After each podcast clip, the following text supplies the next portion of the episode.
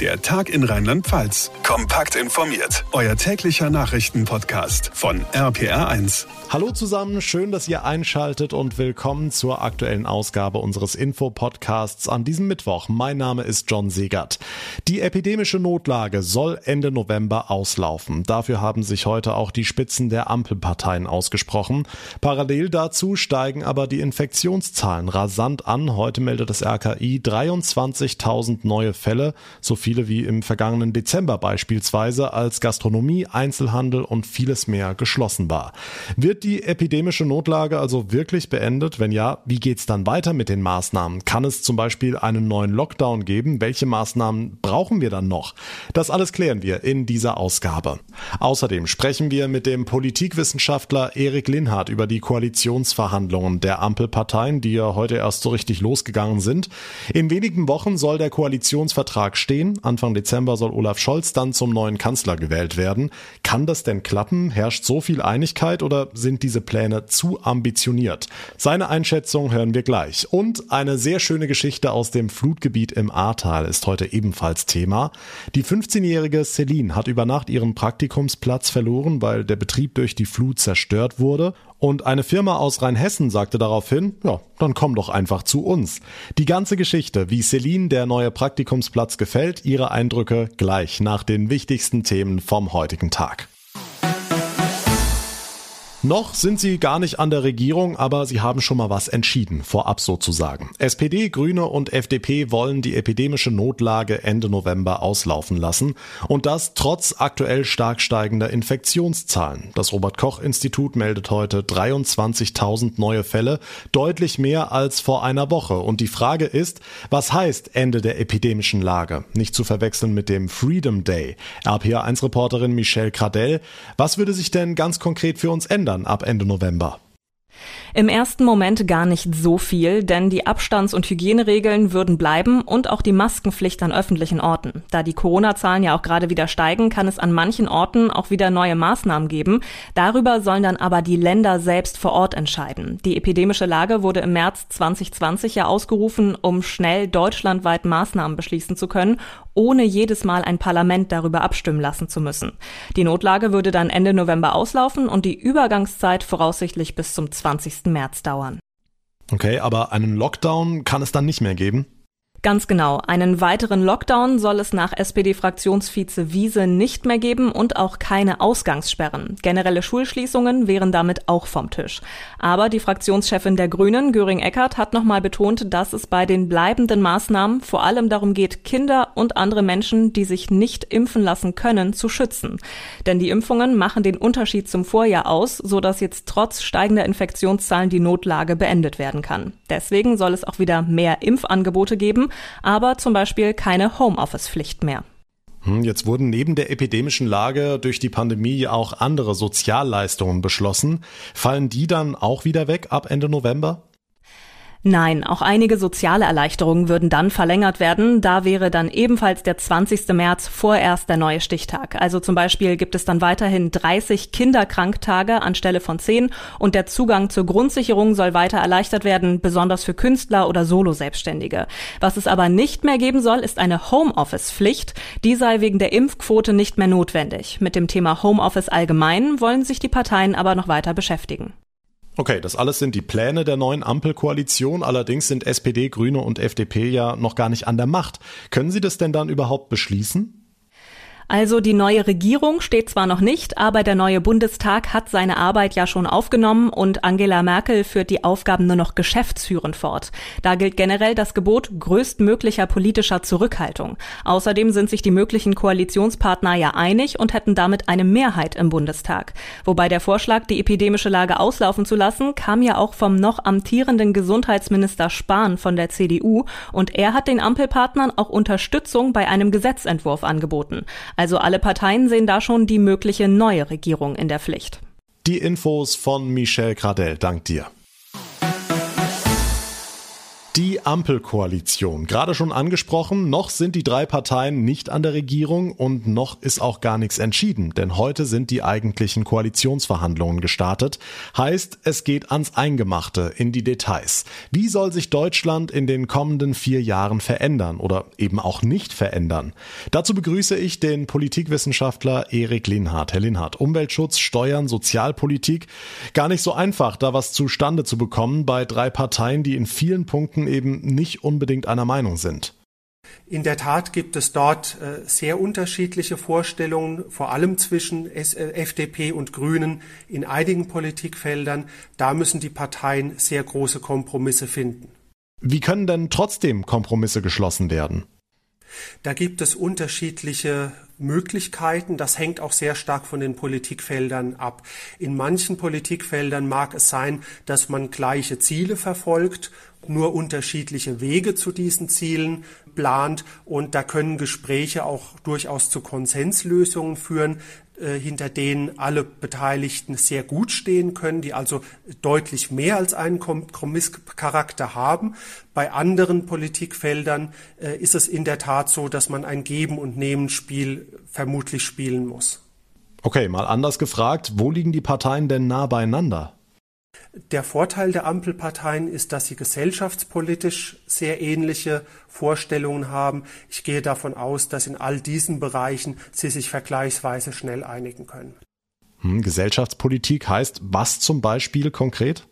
Das Wahlalter mit 16 ist etwas, das schon kursiert bisher. Die Cannabis-Freigabe, die ja immer wieder medial äh, aufgegriffen wird, aber auch die Frage eines modernen Einwanderungsrechts und ähnliches, äh, all das würden wir unter diesen gesellschaftspolitischen Fragen subsumieren. Jetzt wollen die Parteien Anfang Dezember schon fertig sein mit den Verhandlungen. Ist das ambitioniert oder durchaus machbar? Ähm, beides. Es ist ambitioniert, aber gleichzeitig ist es auch machbar. Wenn die Parteien sehr diszipliniert die strittigen Punkte abhaken und dort sehr schnell zu Lösungen kommen, dann ist dieser Zeitplan durchaus realistisch. Der Politikwissenschaftler Erik Linhardt zum offiziellen Start der Koalitionsverhandlungen. Vielen Dank für Ihre Einschätzung.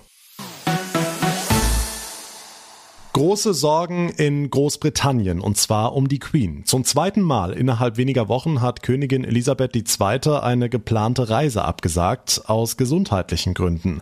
Ich zitiere den Buckingham Palast. Ihre Majestät hat mit Bedauern entschieden, dass sie doch nicht nach Glasgow reisen wird, um bei der Klimakonferenz teilzunehmen. RPA1-Reporterin Larissa Schwedes für uns in London. Larissa, wir wissen, das ist ein Schritt, der der Königin sicher nicht leicht fällt. Da wäre sie wirklich gerne hingefahren. Ja, also zum einen hat die Queen ein wahnsinnig großes Pflichtgefühl. Sie mag es einfach nicht abzusagen und zu enttäuschen. Und zum anderen liegt den Royals das Thema wohl wirklich am Herzen. Sie sprechen sich immer häufiger für energischeren Klimaschutz aus. In einem halböffentlichen Gespräch hat sogar die Queen selbst zuletzt die aktuelle internationale Klimapolitik als irritierend bezeichnet, weil eben viel gesagt, aber doch zu wenig getan wird.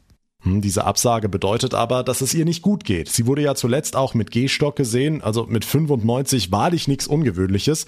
Aber was genau jetzt dahinter steckt, ist nicht bekannt, ne? Ja, das ist wirklich schwierig zu sagen. Letzte Woche war die Queen ja für eine Nacht im Krankenhaus für medizinische Tests, weshalb sie auch eine Reise nach Nordirland absagen musste. Gestern hat sie dann nach ein paar Ruhetagen wieder erste virtuelle Audienzen gemacht, aber längere Reisen stehen jetzt wahrscheinlich erstmal nicht auf dem Programm. Die Infos von Larissa Schwedes aus London. Dank dir. Und damit zu weiteren wichtigen Meldungen vom Tag mit Franka Wolf aus der RPA1 Nachrichtenredaktion.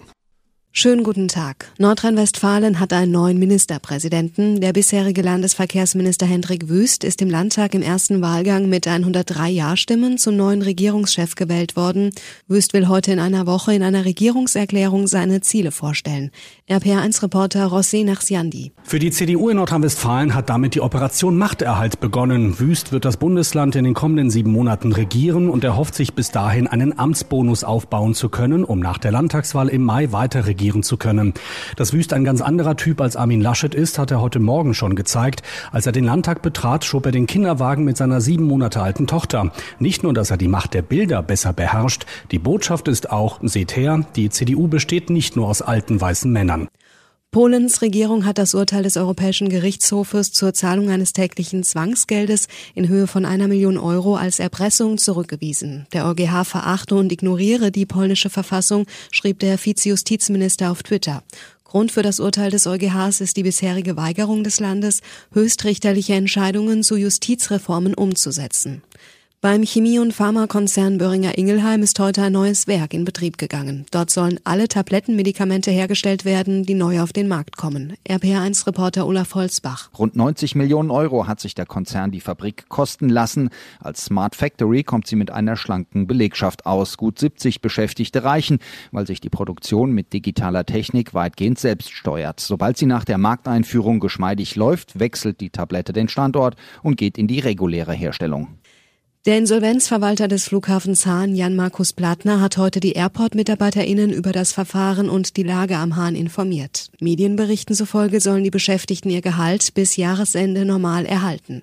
RPR1-Reporter Martin Sauter. Das Einkommen der MitarbeiterInnen wird den Berichten zufolge bis Ende des Jahres über eine Insolvenzgeldvorfinanzierung gesichert. Das habe Platner in den vergangenen Tagen sichergestellt. Der Flughafenbetrieb läuft vorerst wie gewohnt weiter. Eine Hamburger Fluggesellschaft hat laut der Branchenzeitschrift Air Cargo News jedoch bereits angefangen, Flüge vom Hahn an den Flughafen Frankfurt zu verlegen. Fußballprofi Lucas Hernandez vom FC Bayern München muss in Spanien doch nicht ins Gefängnis. Die spanische Justiz hat einer Berufungsklage stattgegeben. Das hat das Landgericht Madrid heute mitgeteilt. Ein Strafgericht hatte die sechsmonatige Haftstrafe wegen häuslicher Gewalt bereits im Jahr 2019 verhängt. Die Flutwelle im Ahrtal Mitte Juli hat vieles zerstört. Menschenleben, Heimat, Existenzen und für viele auch die Perspektive, sich was aufzubauen. Die lässt sich aber zum Glück wiederherstellen. Man braucht nur ein paar Leute, die helfen. Beispiel ein Mädel aus Bad 9a Ahrweiler, das über Nacht keinen Praktikumsplatz mehr hat und eine Firma im rheinhessischen Patenheim, die sagt, dann komm doch zu uns. RPA1-Reporter Olaf Holzbach, ging das wirklich so einfach, wie es sich anhört? Das ging so einfach, ja, unter Vermittlung der Handwerkskammer. Und jetzt steht sie hier. Celine Klein, 15 Jahre jung und ihr Chef für zwei Wochen, Marcel Freund, Inhaber einer Landmaschinenfirma. Herr Freund, Sie haben ja normalerweise keine Praxis aus dem Ahrtal. Wie kam es dazu? Das war ein Anruf macht ihr das? Habe ich gesagt, ja, machen wir und fertig. Dann kam eine E-Mail, Adresse und das war's schon. Und dass Celine aus dem Katastrophengebiet kommt, spielte das eine Rolle? Wir in der Familie haben eh das Helfersyndrom, also Feuerwehr, DRK, deswegen war Helfer uns gar kein Thema. Wir haben halt hier gesagt, klar, mach mit, kein Problem. Celine, wir stehen hier neben Traktoren, Rasenmähern, Vollerntern. Warum ist das genau dein Ding? Also keine Ahnung, ich hatte da schon immer Spaß dran am Schrauben und auch so generell Traktoren, sage ich jetzt mal. Und ich interessiere mich halt irgendwie dafür und ich sehe mich auf jeden Fall eher in so einem Beruf als wie im Kindergarten oder im Büro, sage ich jetzt mal. Deswegen habe ich direkt gesagt, ja sowas, warum nicht. Wie hast du die Katastrophe erlebt, die Nacht? Ja, ich war halt in der Nacht selber nicht zu Hause. Ich war halt draußen unterwegs mit einer Freundin und uns hat das Wasser halt tatsächlich extrem überrascht. Wir standen am Ende irgendwann noch brusttief bei uns an der Stadtmauer an einem, äh, am Niedertor und wenn ich jetzt woanders bin, ich überlege immer so, ja, in Ahrweiler wird immer noch Hilfe gebraucht. Aber das kann man nicht am Stück so. Wenn man jeden Tag dasselbe sieht und jeden Morgen immer zur Schule fährt und so, das ist heftig. Das glaube ich dir. Heißt, das ist auch ein bisschen wie Urlaub hier? Also ich bin zwar auch jedes Mal wieder froh, wenn ich zurück bin. Deswegen fahre ich auch Wochenends nach Hause. Aber Urlaub ist es auf jeden Fall ja mal was zu sehen, was nicht kaputt ist oder zerstört. Das ist ein angenehmes Bild, ja. Celine, 15 Jahre alt, aus Bad 9a Ahrweiler. Sie macht ein Ersatzpraktikum in Patenheim, Rheinhessen. Erholung inklusive. Die Infos von Olaf Holzbach. Und das war der Tag in Rheinland-Pfalz für heute. Wenn ihr es noch nicht getan habt, dann folgt uns jetzt direkt auf der Plattform, auf der ihr mir gerade zuhört. Einfach auf Abonnieren klicken, dann bekommt ihr jeden Tag unser ausführliches Info-Update ganz automatisch. Und bei Apple Podcasts könnt ihr jederzeit gerne auch eine Bewertung hinterlassen. Das würde mir und meiner Arbeit ganz, ganz enorm helfen. Mein Name ist John Segert. Ich bedanke mich herzlich für eure Aufmerksamkeit. Wir hören uns dann morgen Nachmittag in der nächsten Ausgabe wieder. Bis dahin eine gute Zeit und vor allem bleibt gesund. Der Tag in Rheinland-Pfalz, das Infomagazin, täglich auch bei RPR1. Jetzt abonnieren.